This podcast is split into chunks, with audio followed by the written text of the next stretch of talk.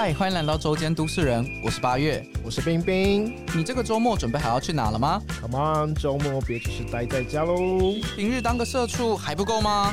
请周末踏出你的家门，让我们陪你一起上山下海，游山玩水，一起当个周间都市人。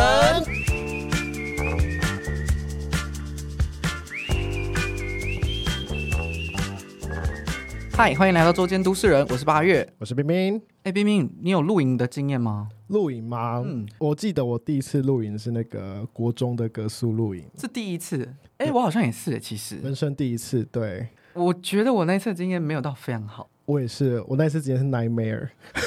聊到国中的格宿露营，就会觉得干那些教官在凶三小。没错，但是我现在讲是这样讲是可以的吗？我没，我觉得没差啊，因为因为那信应该会引起很多人的共鸣。因为那时候格苏露营是那个我我记得有那个那个时候的活动是就什么团包下来的，然后你 OK，会觉得那些大哥哥大姐姐很很凶。哦，我们自己的还好，但是我们有一个就是执行教官之类的人，哎、我们也是会有那个人就真的是不知道在凶什么。对，就不懂为什么露营要有这些角色这样，所以我让我觉得就是露营的经验没有很好啦。一开始的时候，确实，我也是到了真的是长大，好像是前两年我才开始有露营。那我们今天来聊，其实就是比较好的露营经验喽。OK，没问题。我们今天邀请到一个露营经验很丰富的来宾，叫 Nick，欢迎他。嗨大家好我是 Nick 那 Nick 先跟我们呃简单的自我介绍一下吧。好我是说不一定是比较好录影经验，那应该比较野一点。那野一点，野一点，对。大家好，我是 Nick。那我平常是在泽泽做专案经理，但我自己也有一个社团叫做微醺小酒窝，嗯平常做呃酒的活动跟交流这样子。那我们刚好过有听过今。年要办一个微醺大露营，所以可能这是我在这边的原因吧。哦，对，没错。我们我们等一下录音完之后会提一下微醺大露营这件事情。不过 Nick 其实平常就是蛮野的，我看他三不五时就在外面做野营的活动，所以我们今天的主题就是跟野营有关这样子。好的，好，那诶，我们刚刚有提到露营或是野营，那大家可能对于呃露营或是野营怎么这么多种讲法会有一些疑惑。那我稍微查一下文献啦，哈。那就是根据呢陈胜雄二零零九年提出的这个露营的有几个分类，陈？胜雄哪位啊 就是一个学者了，好不好？就是好蛮多人引用他的文献。好？OK，反正呢，他就是有提出露营有几种形式哈啊、第一种的话呢。呃，露营有几种休闲性的露营有几种形式。那第一种就是呃农园型的露营，农园型的露营。就是很像在农场里面露营那一种。OK，对，然后接下来是什么赏景型的露营，赏景型的露营。就是在那种很像那种你知道小野柳啊，或是一些很奇怪的特殊景观说观旁边。樱花季的时候，然后就会开很多樱花，然后大家去看樱花，顺便露营可。能在那个对，在樱花树下露营。OK，OK 对，然后第三种是汽车露营地，汽车露营地，对，最最有名的是那个啦，华中露营场，就是你车开进去，然后我家旁边。OK，对应该看到很多人露营嘛。嗯，对，然后最后一个就是我们今天的主题，就是野营性的露营。好，我以为豪华露营也算一种诶，还是豪华露营就被你归类在王美王美露营王美营地对因为是吗？因为它这个文献其实二零零九年的，我觉得现在的那个媒体很发达啦，就是开始出现黄美这个行业或是一个类别，所以呃，王王美型的露营地也越来越盛行这样子。所以其实不外乎大概就是我们现在说的嘛，王美型的露营、懒人露营，然后营地的露营、车型露营跟野营，四种对嗯，对。那今天之所以呢会邀 Nick 来，就是因为他超野的，超野的。对啊。但他对啊，Nick 为什么你会喜欢野营呢？我刚才看到上面那几种分类，我现在发现，可能我爸妈影响蛮多，因为我爸妈最近买一台露营车，他们说他们退休后要去车路，我想说，哇，他们走的很前面呢。所以你们家的露营基因是从爸妈来的、我觉得可能是因为他们这小时候好像就很常带我去，我们家是买四轮吉普车，然后在我很小很小时候，他们就跟着车队一起去那种野溪，就是水会进来车门的那一种，然后就是车的排气管在前面，就是一路开进溪里面，然后还会很陡那种。然后我觉得可能是很小时候他们就很喜欢带我出去上山下海这样子，我确定这个也是遗传来的。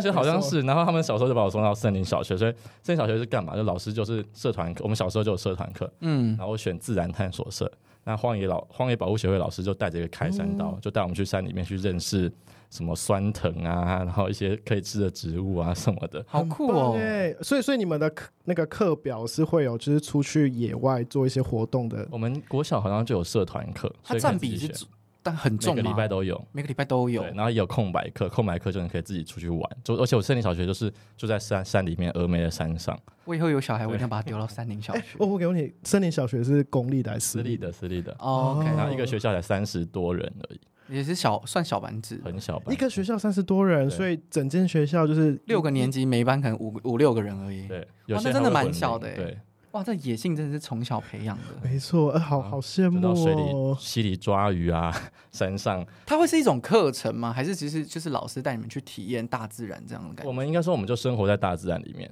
所以刚才其实说很多露营的分类，其实就是我们可以把它理解成换一个地方睡觉，但是你要用什么样的方式，那你要在哪边去跟那个地方做更深的连接。哦，对，哇，我好喜欢这种说法哦，瞬间变得很优美。所以其实我觉得野营可能是我从小就有在接触，那只是中间可能上大学或者是在读书的生活中，在都市生活太久，又是来新主人来台北读书嘛，嗯嗯啊，来来都市里面读书工作太久，就会忘记了我们本身的这个能力，就是我们可以在野外生存或跟自己相处的这份能力。嗯嗯，对我觉得去野营就是找回这件事情。对，所以其实一开始的时候不一定是不是马上就开始做野营这件事情，而是从回到自然开始。那我们、嗯我自己本身是上从上山下来开始，从大学开始先从冲浪，那时候很盛盛行嗯，冲，浪，然后很方便，就去宜兰就可以冲浪。对，啊，冲浪开始就接触更多朋友，就从自潜、水费，嗯哎、从水费开始，然后到自潜，哦，我那知道嘛，你是开始潜水爬山长，，对，然后今年可能想想往教练去。嗯，那爬山也是，其实从小有在爬山，但是就跟家人去，那时候就很不喜欢嘛，就被拖着上去，然后一路哭着下来那种 爬山。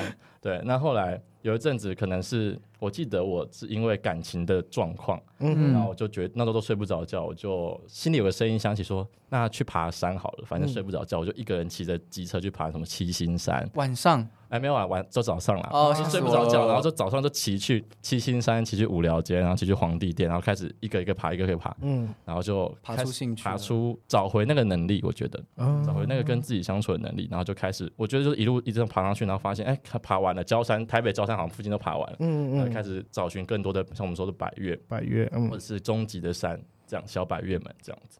那当然，你爬山爬一阵子，你从一天的到两天的，到从有山屋的到没有山屋的屋，然后就开始去野营，然后开始野营都会发现哦，有时候爬山好累，那就怎么轻有没有轻松一点的？然后发现野溪露营或者是野营，其实也是一个蛮好的方式。对，如果说不是每次都要去爬山的话，所以才开始去做蛮多野营。那我自己啦，我自己通常比较多会野营的时间都是在秋季比较干季的时候，然后会去野溪温泉，因为很 chill，就是 去一个地方就有溪水可以泡水，有温泉就很温有温泉这样子。嗯，嘿啊，那通常你们这样子野营一趟啊，装备是要如何去做准备呢？哦，装备就看你第一个一定是看你几天，然后要吃几餐，然后要吃什么东西。哦那基本我们就会有说有三宝，就是帐篷、睡袋、睡垫嘛，这是基本的。嗯那其他就是食物，然后你的防寒衣物嗯这，样子。最主要可能会有这些东西。那你们会是说一个团队里面会有人去分配说，哎，谁要带什么，谁要带什么这样子吗？就每次的组成一定也蛮重要，就大家有没有充足的准备，然后要带什么。其实我刚才说个人有个人的用具，就是自己的睡袋、睡垫，但是一定会有工装。我们说工装就是大家一起煮的食材，锅子啊或者是瓦斯炉，就是高山瓦斯罐有可能。嗯，那工装有时候会有一些天幕，就是我们要遮风避雨的地方哦做一个预备，这样子，那就会工装会在集体分配。那当然，我们有时候说那个有些比较厉害的人，那 平常可以背的比较重的，我们就叫驼兽或者是协作，驼兽背的多一点。那有些人也有时候去出去玩，他们也会请协作或者就是帮忙背工装的人。但我们自己是比较少，就是我们就是我觉得出去玩就是也不要让自己负担太大，尤其是野营，所以我们很讲究轻量化这件事情，就你的帐篷不要太重，你的睡袋不要太重。嗯，你的食物不要带太太重的东西，这样子。哎，我想问一个我不太懂的问题，嗯协作是什么意思？啊，协作就是可能比较多的，不管是登山或者是我们说比较商业的团，他们都会请，像我们说背工。那其实以前叫背工啊，现在叫协作，就是一起帮忙把东西背上山的人。哦所以他整个行程就会跟我们一直在一起。他会背在一起，或是他会把这个协协助会把一个东西背到你们想要的定点，这样子。哦，那通常他们的费用就是以公斤数来算，就他背几公斤这样子。他是一个职业他，是一个职业，对，没错。哦，所以我就可以跟登山社申请，还是应该说你就可以在网络上，其实都会蛮多不同的厂商吗？厂商地区的时候或者是个会有不同的，人对对不同的负责。哦，所以其实我去野营，我也可以找协作来帮忙背东西。其实是可以，但通常野营比较少，因为野营我们都选比较 轻松的路线。但啊通常百百越或者是登山行程，就可能会有很多协作的参与了，这样子。嗯，嗯，你了解。也是能确保安全嘛？感觉这些人经验也比较丰富一点。对，因为有些人可能因为每个人的能力不一样嘛，有些人可以背的比较多，有些人可能没办法的话，他们就会请协作比较轻松。我觉得我爬百越的那一次，我一定会请个协作，然后什么都不要背，我就是靠我自己想办法爬上去就好。他帮我背东西。那像我们说协作，有时候是他们也会在固定的山屋做服务，嗯，嗯，对他们就直接在那个山屋煮给你吃，也有可能。哇，连吃都好了。对，我真的只要爬上去就好了。哎，那我想问你们，野营就是食物保存的方面，比如说我今天要去个两天或三天，那我那些食物如果没有冰箱的话，是要怎么做保存呢？OK，我们通常在食物的部分，一定呃，假定你有些肉类啊，或者是比较需要原本需要冷藏，我们前一天可能就会冷冻，嗯，那就放在保冰袋里面，哦然后跟报纸包起来这样子。那呃，甚至是你可以再带一罐保特瓶，里面先把水冰起来，就变成冰块冻住的冻住的。哦其实，然后通常我们越选的季节都不太是夏天或者秋，我们都秋冬，所以其实嗯老实说，它融化的也不会很快。很多时候到了现场，它还是冰块，哦所以就不太哎会有保存上的问题。小配包呢？对嗯，对啊，你们都吃什么？蛮好吃的。我觉得也是看地点啊，有时候我们野溪露营会吃的蛮蛮豪华的，因为就是很就通常会是选两到三小时内可以到的地方，嗯所以其实你午后就算早上出发，午后出发，你傍晚前一定会到，嗯那就有蛮多的时间可以大家就吃吃喝喝，一路到宵夜场。所以有时候很简单，就是火锅面，然后咖喱饭、牛那什么炖牛肉饭，这可能很简单，牛排也很简单。那也要有人有人煮过意大利欸面吗？哦，我上礼拜去那个嘉年端温泉就是煮意大利面啊，哦，因为意大利面听起来好像相对简单其实蛮简单的，就是意大利面一锅煮好嘛，另外一锅都是煮酱，肉酱类，然后把它 mix 在一起，其实也蛮简单。饭反而是比较难煮的，因为饭第一个你要时间，要焖，要有时候高山上煮不熟，那你需要时间，有时候还会掉队，很难洗。你们的饭是上去才煮，还是你们是买那种自已经熟了白饭，然后我们去加热？都可以，就是上去煮的，你就要买特别的米，对，那也有话，或是你要有高山专门煮压力饭的锅那种对东西的的锅具，所以我就真的比较少煮饭。然后真的有一次去爬大巴的时候，也有带 Costco 好像有卖那种呃已经可以直接加热就可以吃的饭，这也是可以的。如果你想吃饭，但上山我比较少吃饭，对，因为真的比较麻烦，就煎煎牛排，然后给开心也方便。嗯，哦，所以比较推荐牛排或面类会比较方便。牛牛排类就是或者是他们煎猪排，也是这种这种肉类、蛋白质类的东西。嗯，那我们刚刚提到的行李嘛，那我们去野营最重要的地方就是地点。那其实，在两千二零二零年的时候，就是在南投五界坝那边，那个新闻蛮大的就无意井放水那个嘛。啊。对对对，没错，就是嗯那个水坝无意井放水，然后刚好它水坝下下游的地方就有人在那边做野营的活动，然后因为放水了嘛，就有人被冲走，然后造成就是人员的伤亡。那其实呃这件事情会让没有接触过野营人会感到害怕，就是要该怎么去选一个比较好的地点。那这边就想问 Nick，有哪些地点是绝对不可以去的？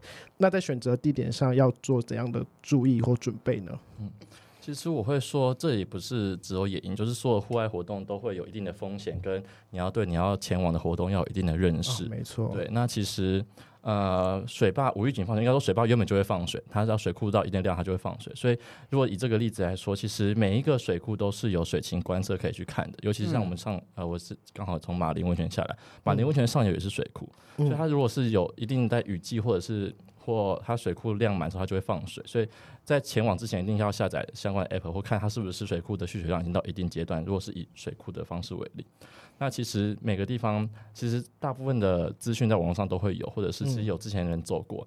那所以你的哪营地要扎在哪边比较适合，可能就有 GPS 可以看。嗯那你就事前就把路线下载下来。那去看看以前怎么提醒这个地方要注意的事情，那一定要做好充足的准备。我觉得这是做说户外活动都要注意的，然后把你的风险降到最低。哎，对，那尤其是例如水坝放水，那当然是吸水会那个水位会变高，所以你就不能扎在溪床上，你是不是要扎在完全你看那个路基是水干的状干的状态，有草皮的状态，或者是呃它是不会有那个水纹的过去的，都都可以去做观察或者去做了解的这样子。所以我觉得，其实是出外出做所有户外活动，做事前最重要就是准备，对，很充分去认识这个地方，就是自己也要做一些功课。是对。那你在野营的整体过程当中，有没有比较发生一些让你难忘的一些事情啊？我觉得相较于都市好，应该说我们为什么会想要去山里面或大自然里面？其实我之前有看到一个纪录片，应该说台湾的实境节目，是公司做的，叫做《群山之岛》。与不去山会死的他们，嗯，对，那马上好，第二季好像要出了。那他第一集就讲到一件事情：你上山是为了什么？那它里面就分享一句很经典的名言，叫说：你上山是为了追逐天使，还是远离魔鬼？对，那我觉得这是我我一直在思考的事情，就是。你上山追逐天使，你可能是去跟大自然做更多的连接，那或者是你发现都市的物质生活，可能有些只是你的想要，而不是你的需要。嗯，所以我觉得去大自然里面，你可以去知道什么东西对你来说是重要的一件事情。那还有说《灵魂急转弯》里面不是有一个很经典的画面嘛？他们看着那个落叶飘落下来这件事情。那你问我说最独特的经验什么？可能有一个部分也是发现说。啊，哎，我发现我看这个落叶，我也可以看得很开心。这也许就是一个很独特的经验了，而不是说我看到什么很大的美景。对，所以我发现，在大自然里面，你可以学习到很多东西。那你可以呃，跟大自然有很深刻的互动。那你可以从细微处观察一切。那当你知道这件事情可以满足你的时候，那你的生命就不会有那么多的执着。我觉得这是一个蛮好玩的地方。那当然，你跟谁上山也很重要啊，就是你们可以。相较于现在的社群的很快速，或者是很多人会借由社群上有很多焦虑，发现每个人在过很多不同的生活的时候，那什么生活是你想要的？那你可不可以有一个跟自己独处、跟自洽的能力？所以我觉得这是大自然会教会我们的。所以我那时候我很喜欢去台东，我一年可能去台东。可以到十二次，可能每个月 每个月一次，因为台东就是有山有海有大有野溪，然后又有绿岛蓝屿，我很爱自潜跟水费，我一年可能就要去自潜跟水费就各一次这样。嗯，那我那时候去台东的设计中心里面有一个 slogan 我很喜欢，它就是说找回你的野。那这个野不是狂野或者是野生，那这个也是人类本来就存在跟大自然跟自己相处的那份能力。嗯，那我觉得当有这份能力之后，你带下山之后，你在都市里面也可以生活的很好。那至于说有什么比较特别经验，我觉得就我最近几次露营，我都已经不睡在帐篷里面，直接直接睡。我几乎都是拿，我们都拿着睡袋，然后就在星空下面听着流水声去睡觉，好棒哦！我第我第一个想到的问题是，不会有怕蚊虫之类的吗？对，就是可是你觉得在那个空间里，那他们就是存在的东西啊。哦，对，OK。或者是其实冬天比较还好啦，如果你夏天真的比较害怕，所以你就是接受这已经是大自然。你要接受这一切，就是很多人跟我说，哈，不能洗澡，哎，换这个地方就是你就要接受这件事，你不能再把你在都市里面的生活带到大自然里面，你要去学习在大自然里面用这样的方式生活。嗯，很多人会说，他就看我直接喝。溪水，那有些人还说我不能接受喝溪水，那这里你可能也可以学习的东西，确实山泉水或者溪水，对。当然有些比较不干净的水，那还是要过滤的。但就是说，你就是都已经换到一个环境了，你就是学习用这个环境的方式去去生活，对。所以我其实自己自己的人生的，我目前写我 IG 上上面就是说，上山下海好好生活，其实就是我们在跟自然学习，我们在这个运作的方式跟不同的学生活的道理这样子，嗯。因为我我刚开始想。那个叙述的那个美景，就是在星空下，然后就直接睡在睡袋里面，然后一堆跟蚊子共处这样子。应该说，我那时候我们我比较早期的演经验一次是在新竹的侠客罗的古道。嗯，那那时候白天秋天很多人喜欢喜欢去那边看枫叶。那白天的时候就因为最近疫情嘛，所以山上其实有时候比山下人还多。嗯，那时候假日的时候很恐怖，尤其那个侠客龙那时候就发现哦，我们一早去，然后结果。我觉得有上百台车把大家载进去，很多叔叔阿姨们这样。那我那天觉得很很不自在，那整个侠客的古道都塞车，就是看人家在妈祖绕境，你知道吗？就是整整条都是人，然后每个会形容。对，然后下山觉得哦，好好痛苦这样子。那我们那时候那天就扎在侠客楼古道入口处的停车场这样子，然后就跟朋友喝个小酒，然后帐篷扎在那边这样子。然后我们就在喝酒，发现看星星，哇，满天星星这样子，然后发现哇。有流星呢。嗯然后说哇，很多流星呢。然后我朋友说你是喝醉了吧？就是怎么可能看到很多流星？然后他就我就觉得很印象深刻，他就一抬头看，然后结果那一天是流星雨，我们不知道。然后哦忘记冬天哪个流星雨了，就是十月多时候，一年台湾有三大流星雨是固定的，差不多固定的时间，嗯那很多人会喜欢去追。那我们刚好在那天就看到一个很大很大的流星雨，这样子，就觉得哇，很很很神奇的体验这样子。然后隔天我们就去旁边的太钢温泉，就是泡野溪温泉也很舒服。那我觉得这是一次蛮特别的经验。嗯那当然，说说比较独特的经验也有危险的，像是呃去年十月我去爬北二段跟朋友，那我们是合法申请进去的。嗯。那每个每个路线可能都会有一些人数的限制，因为它的营地就可能是固定的。嗯，对。对，那我们那时候进去的时候，那这是五五六天的行程嘛，五天的行程，然后发现沿路上都好多人哦，然后有时候我们到的时候都已经没有营地的时候，甚至我们有一天是睡在断崖的山壁上面的，很还蛮危险的，其实因为已经没有营地了。那我们后来就发现说，这些人好像都是没有申请进来的人，对啊。OK 对，所以其实我们就蛮温和的跟他们讲说，哎、你们是不是没有申请进来？哎、你们有申？我们先问你们有申请吗？他们说有，而且导他们说导游有那个呃领队有入山证这样子，那我们说那可以看一下嘛。那他们就说为什么你可以要求要看，或者是说我们有申请啊怎么样？那我们后来发现说他其实根本就没有申请。，那其实，在这样子状况下，其实那里面那天大概有八九十人，其实大部分人都是没有申请就进来爬我们八九十也太多了吧？黑山对，他一个营地可能就容纳二三十人，但是有很多人都是爬黑山进来的。嗯对，那其实这样就会造成别人的危险嘛，因为我们是合法申请进来的。那原本这个路线就有限制，对，所以我们其实就有跟他去做一个劝说了。但他们其实态度，我我那天那次经验蛮不好，因为他们态度很不好，然后还一直来找我们吵这件事情。那我觉得那次经验就让我觉得说。其实，在山里面，其实你那时候已经是共同体了。嗯，对，那我们当然，我们其实也不会说一定要你们他们离开或干嘛，因为已经离不开了。那对就是彼此可以互相互相看一下营地怎么调整或什么的。那我觉得最重要的是，就是其实都是有一些规则跟像不管是法律的规则，还是说到山山里面的无痕山林的规则，或者是说在山里面礼让的。方法让我们可以一起一起在这个地方有一个比较好的体验。那就最基本就是你要做合法的申请，这样子，这是一个很基本的事情。不然，其实我们那次真的还蛮危险，就是在一个山壁上面扎营，然后就是睡到我们就是人大概睡四十五度到五十度，然后一路往下，就是睡睡觉睡睡，好往下滑。哇对，那其实蛮危险，对啊。哎，那刚刚有提到无痕山林嘛？那我想问，无痕山林跟露营他们之间的关系是什么？我觉得无痕山林就大家有有，其实应该是每个上山或者是每个要接触野外人都应该知道的七大守则啦。嗯那当然，这网上都有，但我可以简单提一下，就是事先要有充分的准备跟规划。那你要在可以承受的地点去行走。那重要是很多人知道是一定要把垃圾带下山，或者是不要留东西在山上，就自己把它背下去。然后也不要取走任何的资源跟物件。这件事情可能最近的风波还蛮大的，有些人把沈志贤这边的遗迹的东西带走，啊这个东西你可能也要注意。酒瓶事件酒嘛？瓶事件，嗯 然后减少用火对于环境的东西，这件事情可以讲一下。就是，嗯嗯，其实大部分的森林区都是不能去做生活生活的，对，嗯这要注意。那就算你在可以生活的地区生活，你也有很多事情要注意，例如你不要在那个例如草地上啊，或者是有植被的地方，你可能要在一些比较裸露的岩石上面，那甚至你要做一个坎，把它们把你的火围起来，嗯啊，让整个火不要乱乱飞，或是或者是要把易燃物或传传到其他地方，你要把旁边周遭的易燃物都清理干净。嗯，我有问题你，说这边的生火是指说不要生引火，还是连引火高山炉那种火都？引火，但的确，但的确，高山炉最近在台湾也有蛮多讨论，有些国家公园想禁止，但你禁止的话，大家要怎么煮饭？哦这也是一个问题这也是一个在目前最近有在讨论的事情，这样子。所以其实是降低使用引火这件事情，对，那因为之前刚好最近也有，之前有一个团队上山那个山烧起来的那个，山烧起来那个，对对对对这也是一个最之前有的事件，这样子。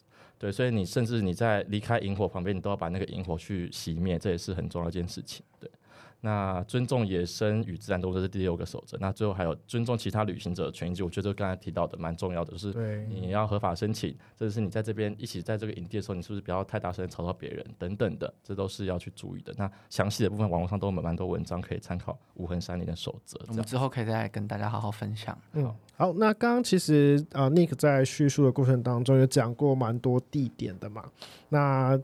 在这些野营地点当中，Nick，你觉得有哪些地方是这一生当中一定要去露营的地方，或是体验看看的地方？对，没错。对，我就就是刚刚讲到一件事情，其实每一次的上山下海或者是去野营，其实对我来说都是一个很独特的经验，因为跟不同的人对看到不同的事情，这样子，所以我会觉得台湾其实是一个很幸运、很幸福的地方，但是它的它的美丽，其实你需要花一点力气，对，所以我会说它是一个很有魔力的地方，它不是魔法，它是魔力，你就需要花点力气你才看得到，对，所以其实我们好处就是我们依山傍水。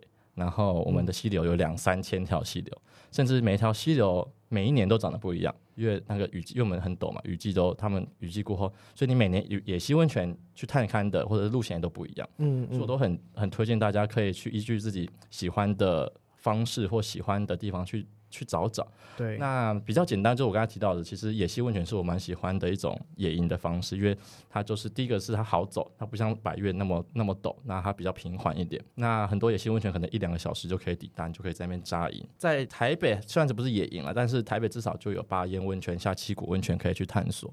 那新竹有太钢温泉，嗯，对，秀峦温泉。那太钢只要走一个多小时就可以进去了，但它最近一样也是被被被立一个牌子说不能露营。嗯嗯嗯。那这个当然可以有很多讨论比较深的地方，就是政府当然都很怕安全上安全上可能，他们都会先立一个牌子说，就让他们可以免责了这件事情。这个这个这是另外一个议题，这是另外一个议题，比较比较比较深的议题。对，那。那还有很多地方，就海边。如果你喜欢海边的话，其实很多海边都可以很舒服的露营。像是南澳有个神秘沙滩，那个地方可以。对，那神秘沙滩它看过去就整片呃中那个山脉，就跟海相连，蛮美的。但是你神秘沙滩也要注意，就是车子不能开进去，因为一般车子开进去，你就会陷在那里，就出不来，你就要掉掉。对，尤其是可以去探索的地方，就还蛮多的这样子。嗯。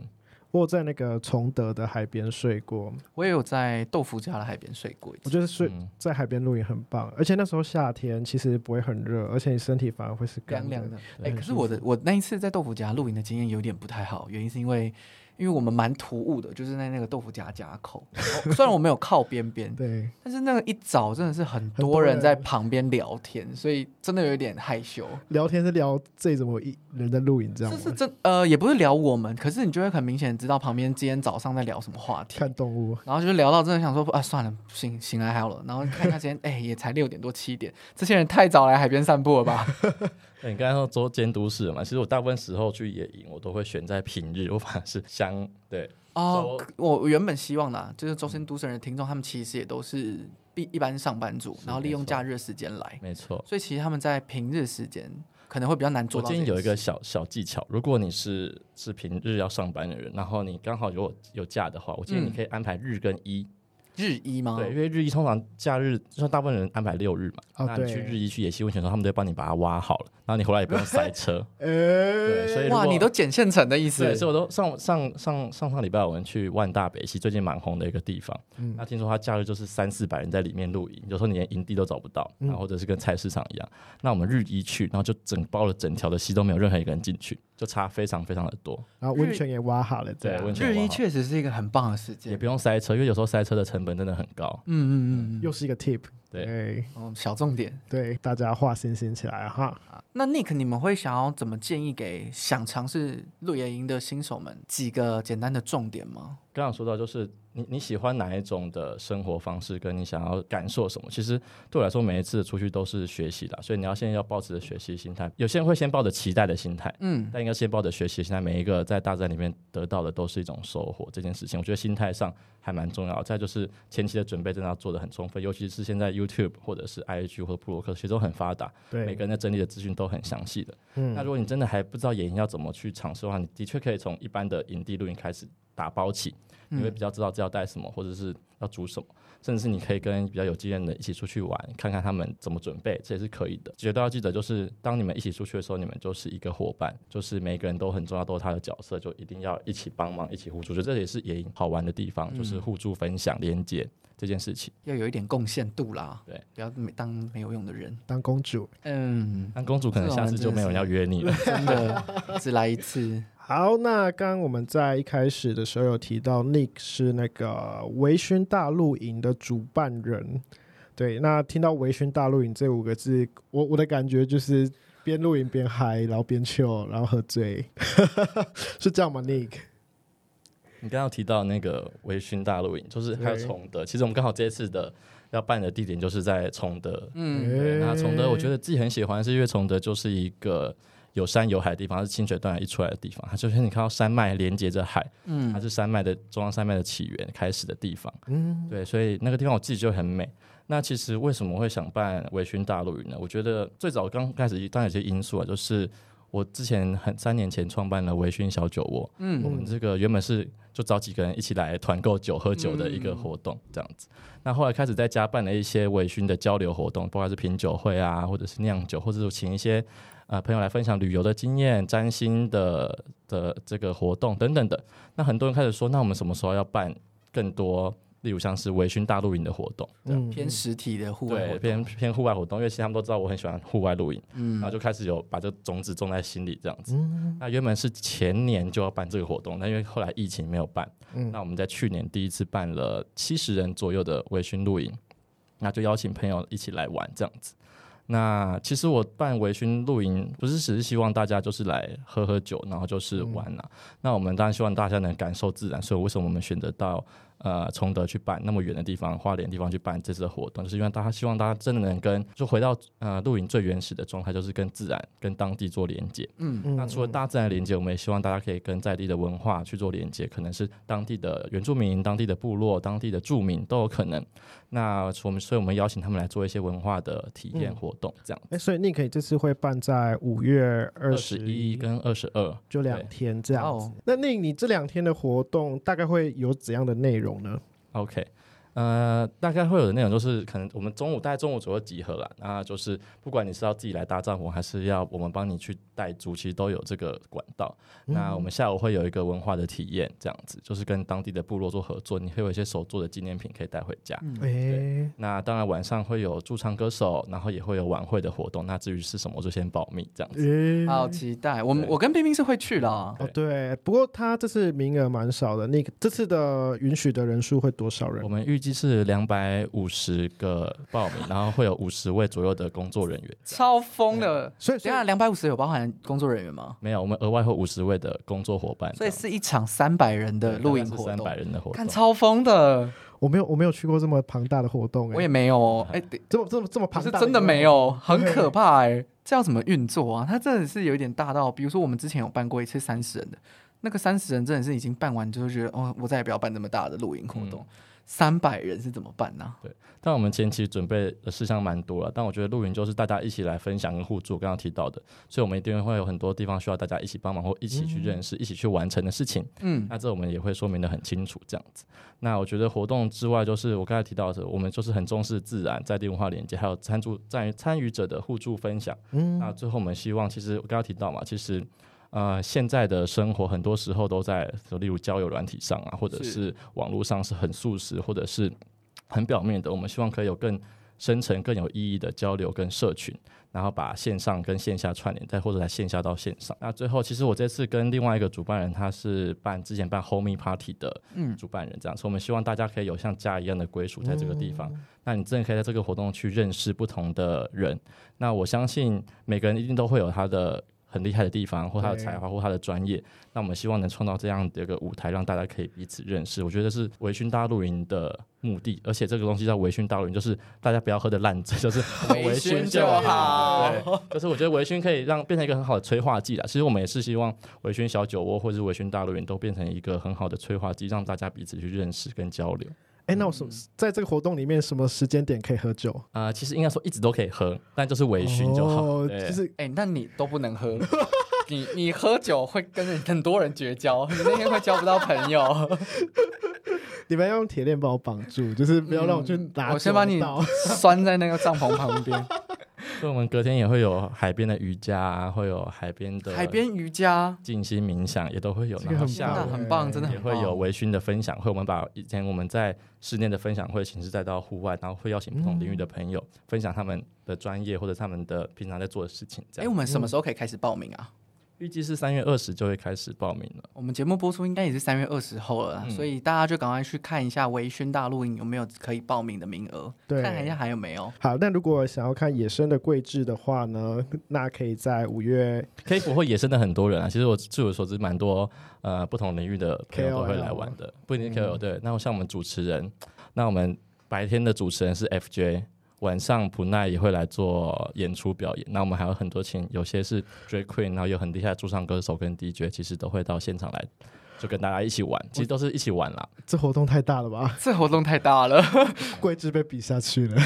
我们就不说桂枝了。如果你想要看其他上面上述的这些。嗯，有名的人士啊，或者是想要一起来同乐的话，其实从三月二十号开始，我们就可以开放报名。那维宣大陆营的时间主要是五月二十一到五月二十二。是那我们在花莲的崇德海滩这个附近对。去做举办一个动作。那其实微醺大露营，其实我们也希望未来不是只是办一次啊，我们一年可能嗯会有两次活动，而且每次都会可能会有蛮大的不一样的。嗯甚至是中间也会有比较不是那么多人，而是比较少人、更深入的，例如一些部落的体验，嗯或者是我们之前前一次流训导员到新竹监视，那可能大概是七十人，那我们每个月可能都会有类似的活动，都可以再 follow，不管是微醺小酒窝的社团还是 IG 这样子。那希望我们野营结束之后，我们可以再邀请你回来跟我们分享一次这整个野呃微醺大露营结束之后你的心得。好，希望那时候还是清醒的，没有喝很醉。应该希望还记得一些东西没错没错。好，谢谢 Nick 今天的分享，谢谢。谢谢。你现在在收听的是《周间都市人》，我是 Nick 沈义军，一起上山下海，好好生活吧。